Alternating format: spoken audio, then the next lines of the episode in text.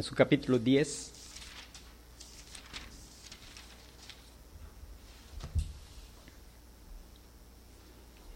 Romanos capítulo 10.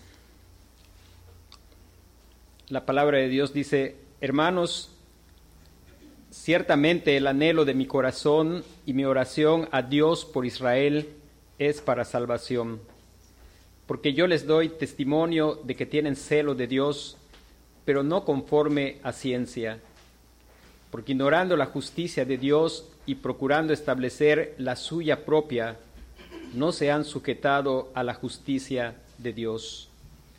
Porque el fin de la ley es Cristo para justicia a todo aquel que cree. Porque de la justicia que es por la ley, Moisés escribe así, el hombre que haga estas cosas vivirá por ellas. Pero la justicia que es por la fe dice así, no digas en tu corazón, ¿quién subirá al cielo? Esto es para traer abajo a Cristo. ¿O quién descenderá al abismo?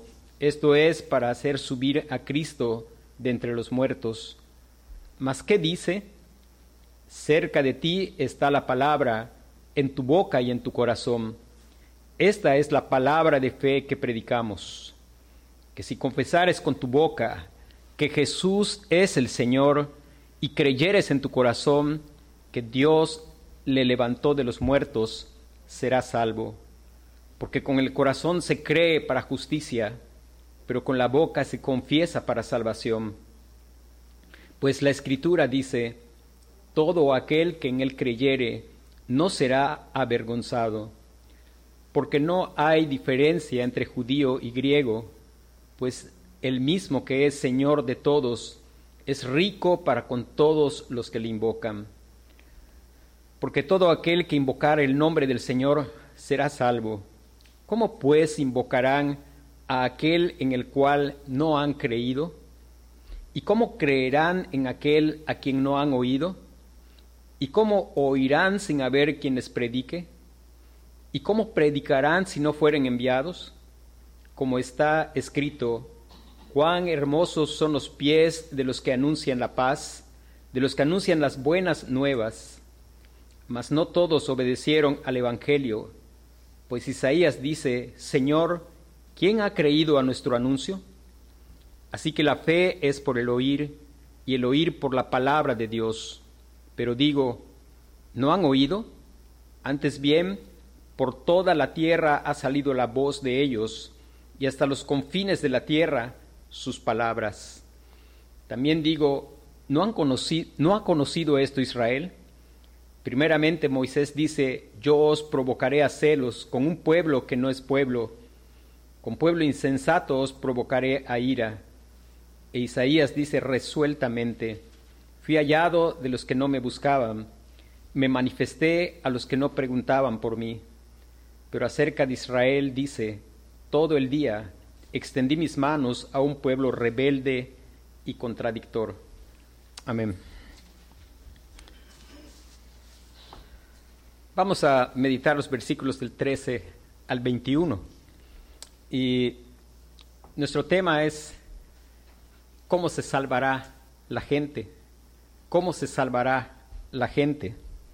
Y vamos a, vamos a cubrir una parte de la exposición, lo vamos a hacer en las dos hoy y el miércoles, la segunda parte, así que si puede venir el miércoles, venga el miércoles. Este es un pasaje sumamente importante, quizá de mucha más importancia de la que pensamos para poder llegar a entender cómo es que Dios obró en nosotros su obra de salvación y poder mirar que Él obró su obra de salvación para salvarnos no solo de la ira de Dios. A veces cuando pensamos en salvación pensamos simplemente salvo de la ira de Dios, sino ser salvo de la ira de Dios y ser salvo también de la culpa y el dominio del pecado, con la esperanza del gozo eterno en Dios. Es muy importante que podamos comprender cómo, si así es la voluntad de Dios, salvará a nuestros hijos, a nuestros padres, a nuestros hermanos, a nuestras hermanas, quizá algunos de nuestros vecinos, algunos compañeros de trabajo, o aún más, estaba llorando hace un rato por los pueblos, pueblos donde, aún hay pueblos no muy lejos de aquí donde no hay iglesia, a menos de una hora de aquí hay un pueblo donde hay algunas personas que han profesado fe en Cristo, pero se van a otro pueblo, porque aún ahora ahí en ese pueblo hay una cruz grandota en el pueblo que dice aquí somos todos católicos, rechazamos toda propaganda protestante. Es un pueblo del municipio de Calquiní en el estado de Campeche. Y orar por esos lugares y poder que Dios nos ayude a entender cómo Dios obra para el alcance de estas personas, porque pues Él envió a predicar a todas las naciones, porque Él tiene un pueblo que ha escogido de todo linaje, lengua, pueblo y nación. Para poder entender el proceso de llegar a la fe y a la salvación, se presenta aquí de una manera que probablemente no se encuentra tan clara como en alguna otra parte de la Escritura, en estos versículos específicamente del 14 al versículo 17. Antes de leer esos versículos, vamos a, a mirar qué es lo que Pablo ha estado tratando en los capítulos desde el capítulo 8, 9 y 10. Y él ha estado hablando acerca de, de la incredulidad de los judíos. Él está, acaba de enfatizar que judíos y gentiles no tienen distinción.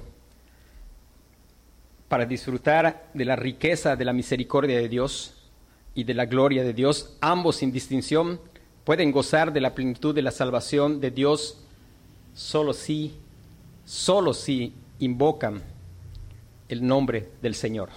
No hay distinción, no hay otra manera. Nunca ha habido otra manera. Aún en el antiguo pacto era por invocar el nombre del Señor. Esto Pablo lo ha mencionado en los versículos 12 y 13, dice, porque no hay diferencia entre judío y griego, pues el mismo que es Señor de todos es rico para con todos los que le invocan, porque todo aquel que invocare el nombre del Señor será salvo. No hay distinción. El mismo Señor es Señor de todos, dando su riqueza a todos los que le invocan. Y ahí recordemos que Pablo está citando al profeta Joel en el capítulo 2, versículo 32, que dice, todo el que invoca el nombre del Señor será salvo. También tenemos que recordar el problema que Pablo ha estado tratando, como mencioné hace un momento, y es principalmente el hecho de que Israel haya sido incrédulo. El hecho de que Israel haya sido incrédulo y por qué es que sucedió y por qué esto no afecta una verdad y es la verdad de que Dios es Dios es fiel. No afecta el hecho de que no solo Dios es fiel, sino que por lo mismo que Él es fiel es confiable. El hecho de que ellos hayan, se hayan mantenido en credulidad no afecta el carácter de Dios. Entonces, lo que Pablo está haciendo en los últimos versículos de este capítulo 10 es mostrar una vez más que la razón por la cual la mayoría de Israel no tiene participación en la salvación es porque no creen en el Mesías, no creen en Jesús. Y esto lo vemos en el versículo 16 y 21. Dice, mas no todos obedecieron al Evangelio. Pues Isaías dice, Señor, ¿quién ha creído a nuestro anuncio? Dice, así que la fe es por el oír y el oír por la palabra de Dios. Pero digo, no han oído, antes bien por toda la tierra ha salido la voz de ellos y hasta los fines de la tierra sus palabras. Y ahí en esos versículos él va hablando y haciendo énfasis de la incredulidad, la incredulidad del pueblo israelita, de los judíos. En la parte B del versículo 16, el apóstol Pablo dice, porque Isaías dice, Señor, ¿quién ha creído? Dice, pues Isaías dice, Señor, ¿quién ha creído a nuestro anuncio? ¿Quién ha creído a nuestro anuncio? Pablo está citando allí Isaías 65, 2, donde dice, todo el día he tendido mis manos a un pueblo desobediente y rebelde. Ahora, cuando nosotros miramos de los versículos 14 al 21, Pablo está subrayando nuevamente la incredulidad de Israel como la razón por la que no están disfrutando las bendiciones de la salvación. Ahora, alguien podría poner alguna objeción o argumentar, pues que hay algo que quizá nos está dando, que Dios ha establecido como requisito previo de la salvación, tal vez de Israel y aún los gentiles también por implicación. Y Pablo va a contestar esta probable objeción. Dice él que no han creído porque no tienen lo que necesitan para ser responsables de creer. Esa podría ser alguna objeción y Pablo está respondiendo. Así que Pablo va a responder a esta objeción y a eliminarla. Y él va a explicar los pasos para la salvación que se aplican a los judíos o a cualquier otra persona. Y él va a presentar como argumento el hecho de que se, se ha puesto en marcha para Israel como para los gentiles lo que se necesita para poder invocar el nombre del Señor Jesús. Si leemos versículo 14 al 17. Dice, ¿cómo pues invocarán a aquel en el cual no han creído? ¿Y cómo creerán en aquel de quien no han oído? ¿Y cómo oirán sin haber quien les predique? ¿Y cómo predicarán si no fueren enviados? Como está escrito, cuán hermosos son los pies de los que anuncian la paz, de los que anuncian las buenas nuevas. Mas no todos obedecieron al Evangelio, pues Isaías dice, Señor, ¿quién ha creído a nuestro anuncio? Así que la fe es por el oír y el oír por la palabra de Dios. Y pudiéramos pensar, bueno, él está ahí citando la, argumentación de cómo van a, cómo van a, creer. Y Pablo responde usando, citando al profeta Isaías en Isaías 52, 7, cuán hermosos son los pies de los que anuncian el Evangelio. Y este versículo, esta respuesta, trae dos verdades importantes. La, la primera es los portadores de buenas noticias, los que predican el Evangelio, son preciosos y hermosos. Los portadores de buenas noticias del Evangelio son preciosos y hermosos. En primer lugar, los predicadores del Evangelio, los que traen las buenas nuevas de Dios, son tan valiosos que vemos hermosos incluso, incluso sus pies. Sus pies muy probablemente sucios, ha habido muchos predicadores que han tenido incluso que tener los pies ensangrentados, pero esos pies son hermosos. Los pies hermosos no son precisamente pies suaves, no necesariamente son pies bien cuidados, bien pintados, bien bronceados. Los pies hermosos son como los pies sucios, gastados, arrugados, curtidos con cicatrices de muchas millas de caminata a lugares remotos, con buenas noticias que no podrían escucharse de otra manera. Así lo que está diciendo aquí al citar, bueno, esa es la primera verdad que está aquí cuando Pablo cita el versículo 7 de capítulo 52 del profeta Isaías. Y es que los portadores de buenas noticias son personas preciosas, personas de las que el mundo no es digno, hermosas por sus cuerpos desgastados en el servicio del Rey Jesús. Y se dice de un médico misionero, que era misionero en la India, que un día le dijo a su madre, cuando de pronto la vio y la vio muy envejecida a sus 70 años, y le dijo que había envejecido y la madre, pues en sus últimos 20 años de servicio misionero, de los 70 a los 90, guardó sus espejos para no verse más. Y a sus 90 años, los pueblos de alrededor de donde ella fue instrumento de Dios, pues sepultaron un cuerpo hermoso, porque son hermosos los que llevan las buenas nuevas de paz. La segunda verdad ahí es que Dios ha enviado personas con las buenas nuevas. Estas personas hermosas son personas que Dios mismo ha enviado. Cuán hermosos son los pies de los que anuncian las buenas nuevas. Es mostrar que Dios ciertamente ha enviado personas con las buenas nuevas. Se han cumplido las condiciones Alguien podría objetar que una condición no se había cumplido, pero se había cumplido la condición que hacía a Israel responsable por creer e invocar al Señor para salvación. Y hoy tampoco estamos sin excusa, porque se ha cumplido la condición. Dios ha sido bueno y ha enviado personas que Dios ha movido sus corazones, personas hermosas que nos han proclamado el Evangelio, que nos hace responsables por invocar el nombre del Señor. Y vamos a, concentrarnos en listar las condiciones y las vamos a poner en orden al contrario de como Pablo lo va diciendo en los versículos del 14 al 15. Si nosotros vamos mirando en los versículos, vamos a mirar que una de las condiciones necesarias para que la gente pueda ser salva es que se debe enviar un predicador. Se debe enviar un predicador. Y hermanos, en un sentido, Dios ha enviado, ha enviado a cada uno de su pueblo. Somos real sacerdocio, nación santa, pueblo adquirido por Dios para anunciar las virtudes del que los llamó de las tinieblas a su luz admirable y hacer discípulos a todas las naciones.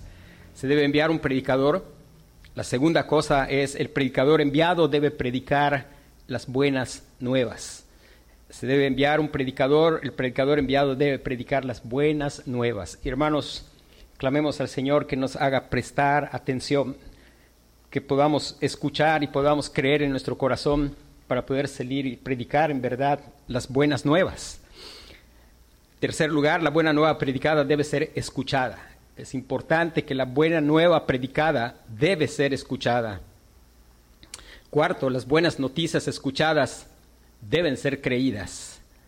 Y en quinto lugar, la creencia debe ser del tipo que llama a Dios para la salvación. Enviar, predicar, oír, creer, invocar. En resumen, es enviar, predicar, oír, creer, invocar a Dios. El versículo 17 va a agregar algo más específico, porque ahí Pablo va a citar Isaías 53.1 y dice, Señor, ¿quién ha creído?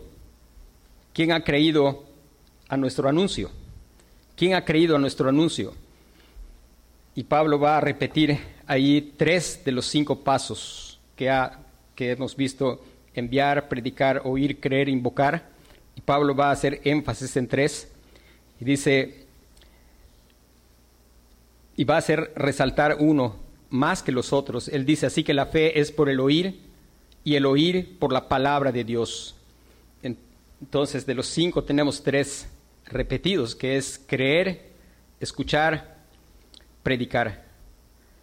Y no solo eso, también aquí Pablo define qué es lo que se tiene que predicar dice es la palabra de Cristo.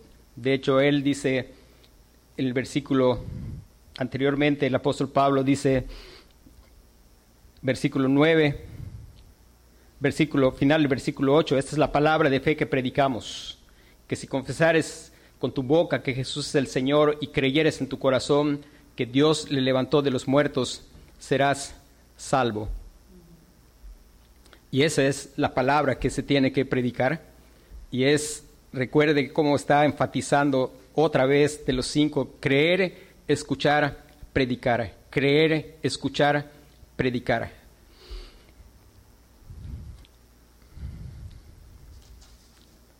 Y como vimos en el versículo 9, si confiesas con tu boca que Jesús es el Señor y crees en tu corazón que Dios le levantó de los muertos, serás salvo. Así que repasando es, tenemos enviar a predicar, predicar el Evangelio acerca de Jesucristo, escuchar el Evangelio de Cristo, creer en este Cristo, invocar al Señor, al Señor Jesucristo para salvación. Y vamos a, empezar a considerar, y vamos a considerar primero lo que es invocar al Señor. Invocar al Señor. Dice el versículo 13, todo aquel que invocar el nombre del Señor será salvo todo aquel que invocare al Señor será salvo. Invocar al Señor. Y pudiera surgir una pregunta, y la pregunta es, ¿por qué Pablo está mencionando invocar al Señor como algo que debe suceder después de creer en el Señor? ¿No somos justificados solos por la fe? Ahora, la verdad es que justamente se invoca porque Dios ha dado la fe porque ya confías en Él, porque ya has visto por la obra de Dios tu incapacidad y entonces es que invocas al Señor.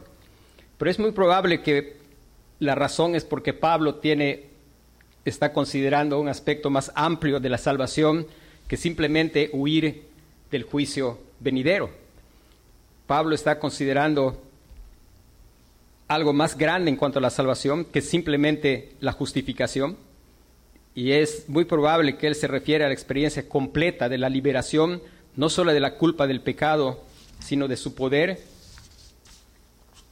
y de sus muchas tentaciones y muchas pruebas y del infierno de la ira de Dios en el último día. Dios ha ordenado que seamos justificados por la fe, pero que expresemos esa fe una y otra vez a lo largo de la vida, clamando al Señor por liberación y ayuda de mil maneras. Es algo que tiene que obrar no solo para que, seamos libres de la ira venidera, sino el Evangelio y el clamar al Señor vez tras vez en nuestro recorrer hasta llegar a la gloria, clamando por ayuda. Y eso lo podemos ver ilustrado en varios lugares en la Escritura. Si miramos el Salmo 18.3, dice, invoco al Señor quien es digno de ser alabado y soy salvo de mis enemigos. Lo vemos en el Salmo 50.15, invócame en el día de la angustia, te libraré y tú me honrarás. En el Salmo 91.15, cuando cuando me llame, le responderé, estaré con él en la angustia, lo rescataré y lo honraré. En el Salmo 145, versículo 18 dice, cercano está el Señor a todos los que le invocan, a todos los que le invocan de verdad. Cuando pensamos en el tiempo del ministerio del Señor Jesús, podemos mirar un ejemplo. El ciego Bartimeo escucha que Jesús viene y empieza a invocar al Señor. Empieza a gritar, Jesús, hijo de David, ten misericordia de mí. Jesús le dice, ¿qué quieres que, que haga por ti? Y el ciego le dijo, Rabí, déjame recobrar la vista. Entonces Jesús dice, ve, tu fe te ha sanado. Marcos 10, 46 al 52, dice, hablando de la misma ocasión, dice entonces Jesús, ve el llamado de Bartimeo como una consecuencia o evidencia de su fe. Es porque él creyó que Jesús podía devolverle la vista. Si usted no cree que alguien le puede ayudar, usted no se molesta en, llamarlo. Usted no agarra el teléfono para llamar a alguien en una situación si, pues si usted no considera que puede confiar en esa situación. Y Jesús está haciendo, mostrando aquí que él consideró ese llamado, ese, ese clamor, ese invocar su nombre como una evidencia de su fe.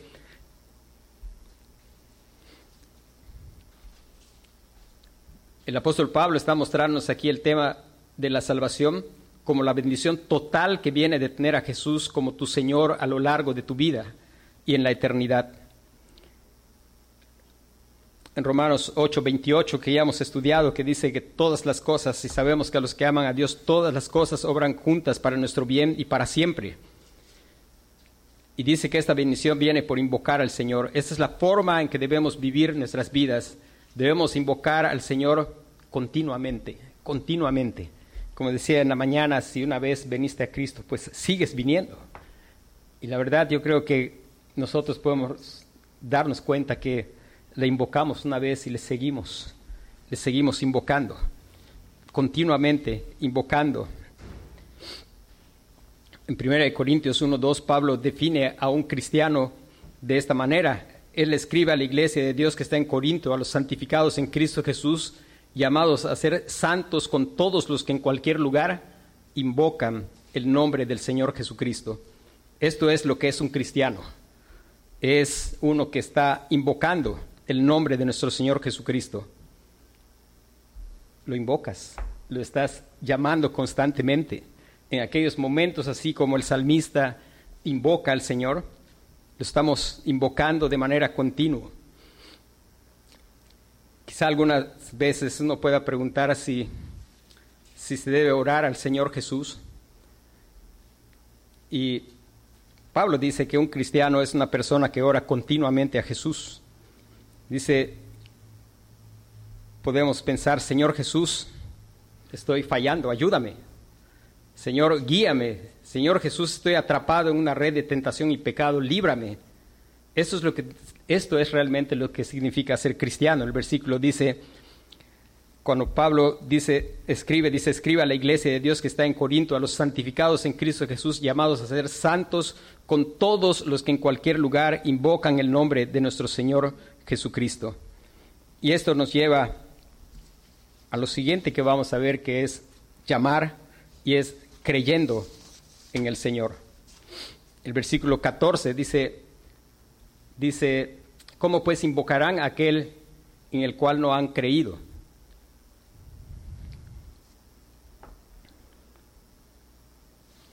Uno pudiera pensar, pues, ¿cuánta gente invoca al Señor? Muchos invocan al Señor, pero hay algo particular en este invocar al Señor. Hay muchas personas, incluso quizá algunas veces nosotros podemos identificarnos con haber hecho algo así, que invocan al Señor como una emergencia, como se llama al 911.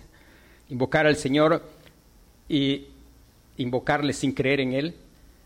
Los dos momentos más comunes para escuchar el nombre de Dios o de Jesucristo fuera de las comunidades religiosas. Es cuando una persona está, imagínese a veces trabajando y se da un martillazo el carpintero y seguramente se refiere al Señor, pero eso no es lo que el apóstol Pablo está diciendo aquí, sino es invocar y creer, invocar y creer confianza en el Señor. Otras veces es cuando la gente entra en situaciones fuera de su control como un accidente repentino y estos no son llamados de fe, en realidad son llamados de ira y de emergencia. No hay verdadero amor a Cristo. Solo se mira a Cristo como si fuera el paramédico y pues después que el paramédico termine se va y tú ya pues, no piensas más en ese paramédico una vez que ha vendado tu herida. Sin embargo, el apóstol Pablo aclara y dice que el llamado que él tiene en mente es un llamado a Jesucristo como Señor. Dice,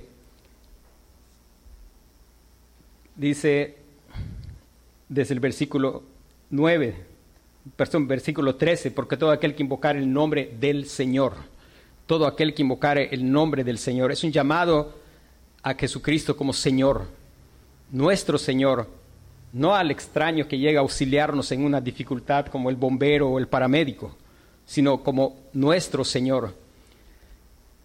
El apóstol Pablo se toma el tiempo de dejar esto claro. Si confesares con tu boca que Jesús es el Señor y creyeres en tu corazón que Dios le levantó de los muertos, serás salvo. Así que el llamado que salva es un llamado a Jesús como tu Señor. Es, es por eso que Pablo dice, ¿cómo pues invocarán al que no han creído? Hasta que no creas en Jesús como Señor, no puedes invocarlo como Señor. Eso sería aquí sería un buen momento para hacer cuatro observaciones acerca de la fe, sobre creer y luego la próxima semana vamos a seguir meditando, pensando en lo que es la fe salvadora. La fe salvadora es creer en Jesús como Señor y lo llama como Señor desde el principio. Creer en Jesús como Señor. Es bien importante que podamos mirar, hermanos, cómo Dios estaba diciendo la semana pasada en todo el Nuevo Testamento se menciona a Cristo como Salvador y Él es Salvador. Llamará su nombre Jesús porque Él salvará a su pueblo de sus pecados. Pero es evidente el énfasis del Nuevo Testamento porque llama diez veces a Jesús como Salvador y setecientas veces como Señor. Creo que eso nos hace claro cuál es el énfasis de la Escritura. Y Pablo está aquí hablando desde el principio, dice, todo aquel que invocar el nombre del Señor será salvo. El apóstol Pablo está diciendo que si confesares con tu boca que Jesús es el Señor y creyeres en tu corazón que Él le levantó de los muertos, serás salvo.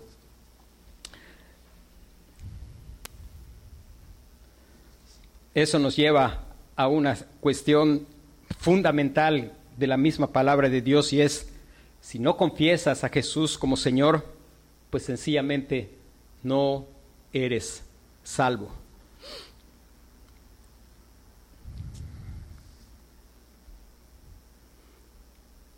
Los versículos 12 y 13. Dice, no hay diferencia entre judío y griego, pues el mismo que es Señor de todos es rico para con todos los que le invocan.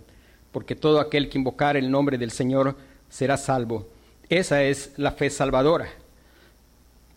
algunos, algunos maestros y algunas personas se les ha enseñado que su experiencia debe interpretarse y gente habla y dice, yo acepté a Jesús como Salvador. Y dicen, escuché, acepté a Jesús como Salvador, y dicen, no ocurrieron muchos cambios, hasta que después un día acepté a Jesús como Señor. Esa no es la forma de la Escritura. La forma de la Escritura es que si confesares con tu boca que Jesús es el Señor y creyeres en tu corazón que Dios le levantó de los muertos, serás salvo. En realidad, si en verdad Dios lo ha salvado, y en verdad a muchos de nosotros Dios nos ha salvado verdaderamente, y probablemente no está habiendo muchos cambios, pero no es porque hay dos etapas, sino porque estás inmaduro en el Señor. El propósito de predicar el Evangelio es y presentar a Cristo, es porque Dios sigue obrando a través de su palabra. Es a través de su palabra que Él nos da la fe y es a través de su palabra que Él fortalece nuestra fe.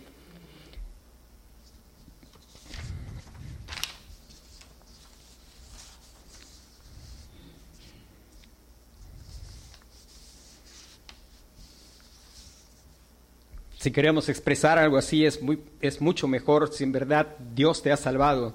Decir, era inmaduro en mi fe y en mis afectos por Cristo. O sea, estaba inmaduro y pues, y eso es normal. Yo creo que nadie de nosotros eh, valora a Cristo como al principio.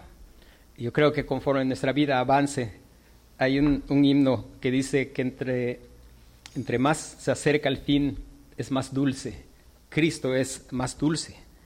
Y es que a lo largo de las circunstancias, Dios nos va metiendo en circunstancias para conocerle.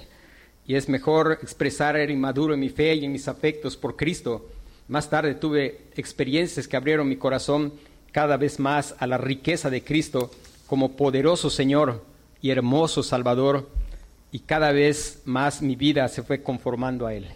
Y que Dios quiera que eso nos suceda a cada uno, que nos conceda experimentar las riquezas de Cristo como poderoso Señor y como hermoso Salvador, y que cada vez anhelemos más ser conformados a la imagen de Cristo.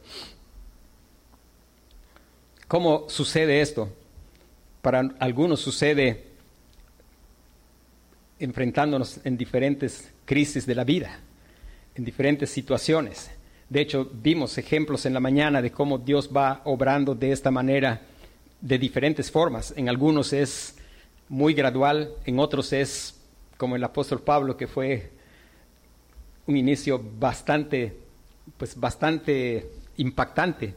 Sin embargo, si en verdad Dios te ha dado la fe para mirar que Cristo es Señor, y tú por lo mismo estás invocando y sigues invocando el nombre del Señor, cada vez Él va a ser más poderoso Señor y precioso Salvador. La segunda cosa que observar acerca de la fe salvadora es, es que cree hechos, pero no solo hechos, es más que creer en hechos pero no menos que creer en hechos. O sea, no es simplemente el hecho de que captemos la verdad y lo podamos, después de 10 años de estar escuchando, mi hermano, van a pasar 20 y esperamos en Dios que siempre estemos escuchando el Evangelio. Yo espero que el día que yo o cualquier otra persona se pare y empiece a predicar otra cosa aquí, pues no tienes más razón de estar aquí. Si en verdad eres oveja de Cristo, pues hay que orar para que Dios quite a la persona o si te tienes que ir, te tienes que ir, pero es el Evangelio. Es, ahora decía yo, después de 10 años de estar escuchando, pues quizá puedes repetirlo, pero no nos conformemos con simplemente repetirlo de una manera académica, como se rinde un, un examen de cualquier otra cosa que estemos estudiando. Dice el versículo 9, otra vez dice, si confesares con tu boca que Jesús es el Señor y creyeres en tu corazón que Dios le levantó de los muertos, serás salvo. La resurrección de Jesús de entre los muertos es un hecho histórico. Realmente sucedió en la historia del espacio y el tiempo. La fe salvadora cree, cree eso. Esa es una de las razones por la que la fe en Jesús como Señor y Salvador puede ser tan débil en tantos. La fe está arraigada en los hechos y para muchos los hechos no se conocen. Los evangelios están ahí para darnos los hechos preciosos con todo su significado personal y poderoso, pero los hechos son básicos y esenciales. La fe salvadora cree en los hechos y los ve como hechos que, se que revelan la gloria de Dios. Hermanos, es importante los hechos, pero clamar al Señor para que podamos abrazar eso y podemos, ¿cómo podemos conocer eso y saber su significado? Ninguno de nosotros estuvo allí presente cuando el ángel removió la piedra y se sentó sobre ella, pero Dios en su amor ha dejado una palabra donde está, hermanos, seguir viniendo a la escritura con el clamor del Señor que nos enseña el significado de eso de aceptarlo como un hecho verdadero, pero captar por la enseñanza del Espíritu qué significa el hecho de que Cristo no quedó en la tumba. Él se levantó de entre los muertos, Él está vivo y Él es real. Hermanos, necesitamos clamar al Señor porque una de las tristes realidades es que estamos tan acostumbrados a vivir en un mundo material que a veces inconscientemente tendemos a pensar que ese mundo que no vemos es menos real pero ese mundo que no vemos es tan real como aquello que puedes, como este micrófono que puedes tocar. Hermanos, clamar al Señor para que no solo tengamos los hechos y los conozcamos. Está, Dios ha dado su palabra, estamos predicando pedir al Señor que nos dé un corazón atento, pero que su Espíritu nos enseñe lo que eso significa para nuestra vida. La fe salvadora es más que creer en hechos, es también una confianza personal en estos hechos significa que Cristo me ha salvado y cumplirá para mí todas las promesas salvadoras de Dios, incluyendo el gozo eterno en Él. En Santiago 2.19 dice que hasta los demonios creen y se estremecen. Los demonios creen que el Hijo de Dios se encarnó y que vivió una vida perfecta como el Cordero de Dios sin mancha y que murió por los pecadores, que resucitó entre los muertos y que reina y que un día echará todo por tierra ellos saben que los va a lanzar al lago de fuego. Esta creencia no les hace ningún bien. Ellos creen eso como hechos, pero nada más que hechos.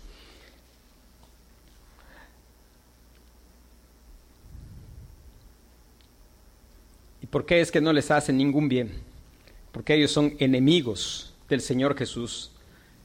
Ellos creen y se estremecen, pero aunque la fe salvadora descansa en hechos, nos da descanso, reposo, se siente como en casa seguro. La fe salvadora experimenta el aumento de la confianza en el alma de que estos hechos han pagado mi deuda. No es simplemente Cristo resucitó. Cuando me gusta recordar por qué nos congregamos, quisiera que no perdiéramos el sentido, hermanos, nos congregamos porque Cristo resucitó de entre los muertos y Él está vivo. Hermanos, eso es algo grandioso, eso quiere decir que Él dio satisfacción a la justicia de Dios el, Padre no lo dejó en la tumba porque Él dio satisfacción a la demanda de la justicia.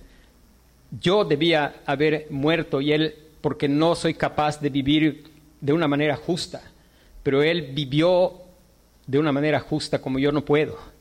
Y la prueba de que Él dio satisfacción, aparte cargó mi castigo, es que Él se levantó de la tumba. Ese es el significado y eso es lo que nos da reposo. La fe salvadora experimenta el aumento de la confianza en el alma de que estos hechos han pagado mi deuda y provisto mi justicia y abierto el paraíso para mí. Así que la fe salvadora es un descanso confiado en estos hechos que Dios me salva. Ya no estoy afanado y tratando de agradar a Dios o tratando de mostrar mejor, sino estoy descansando en lo que Cristo ha hecho.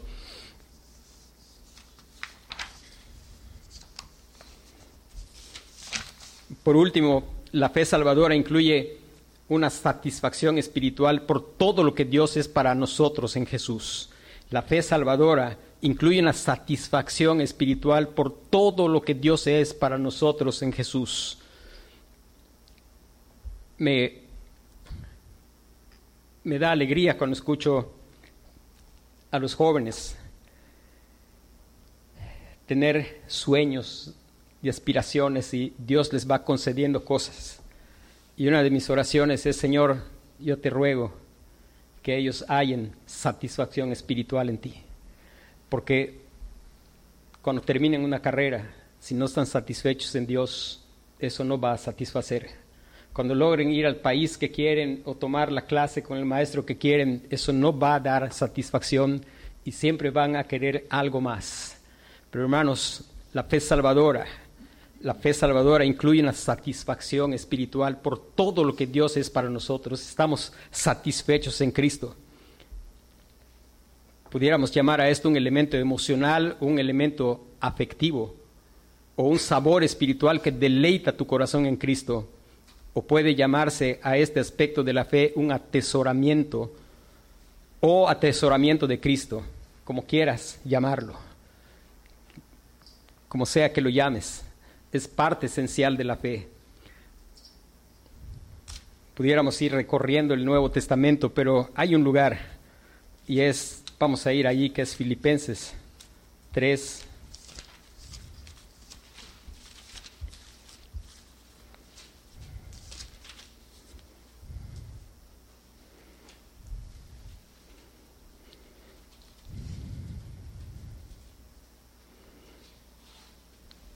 varias veces hemos citado este pasaje y es precioso. Y, hermanos, repito lo que dije en la mañana. Pablo no era un hijo consentido. Si el Señor nos ha salvado, clamemos para que Él haga con nosotros esto que hizo en Pablo. Dice el, el apóstol Pablo, escribe y dice, pero cuantas cosas eran para mí ganancia, las he estimado como pérdida por amor de Cristo. Y ciertamente aún estimo todas las cosas como pérdida por la excelencia del conocimiento de Cristo Jesús mi Señor, por amor del cual lo he perdido todo y lo tengo por basura para ganar a Cristo y ser hallado en Él, no teniendo mi propia justicia que es por la ley, sino que es por la fe de Cristo, la justicia que es de Dios por la fe. Y evidentemente aquí hay un hombre que está hallando un deleite en Cristo. Él ha probado que Dios es bueno y el deseo de su corazón no es que no desees nada más. No está mal si tú deseas ah, una licenciatura y después una maestría y después un doctorado. No estoy diciendo que no desees esas cosas, pero algo importante, no te equivoques de pensar que eso va a llenar un día tu vida. Solo si tienes satisfacción espiritual en Cristo y Dios te concede hacer hasta el grado máximo de estudio, vas a estar satisfecho, pero no por, por eso, y vas a poder glorificar al Señor con eso que Él te concede. No es que está mal si anhelas conocer algún país que has soñado siempre, pero que el tesoro de nuestra vida sea conocer a Cristo, porque podrás conocer todo el mundo y nada te va a llenar si no es satisfacción en Cristo. Después de tener lo que tienes, puedes sentirte frustrado. ¿Cuántas personas Dios les ha concedido cosas que deseaban y hoy su corazón no está lleno? Están donde quisieron, con las personas que quisieron y hoy quisieran estar en otro lado. Pero si la fe salvadora incluye satisfacción en el Señor Jesucristo. También podemos mirar Juan 6:35.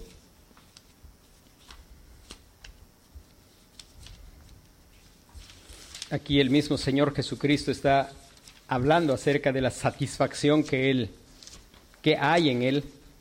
Dice, Jesús les dijo, yo soy el pan de vida, el que a mí viene nunca tendrá hambre y el que en mí cree no tendrá sed jamás. Eso significa que creer en Jesús es encontrarlo como el pan de vida y el agua viva que satisface los anhelos más profundos de mi alma. Entonces la fe salvadora no es solo creer, no es solo creer en los hechos, y no solo la confianza de que todo funcionará para bien para siempre, sino también un sentido espiritual de que este bien, este bien es Cristo mismo y que tenerlo es mejor que la vida. Es poder decir con el salmista, tu misericordia es mejor que la vida.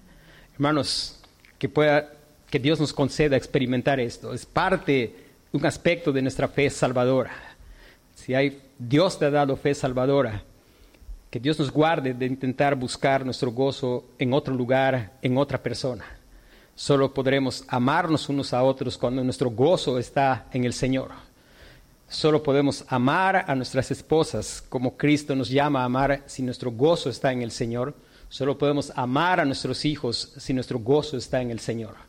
Cuando nuestro gozo esté en cualquier otro lugar, no es gozo. Y va a ser tan frágil.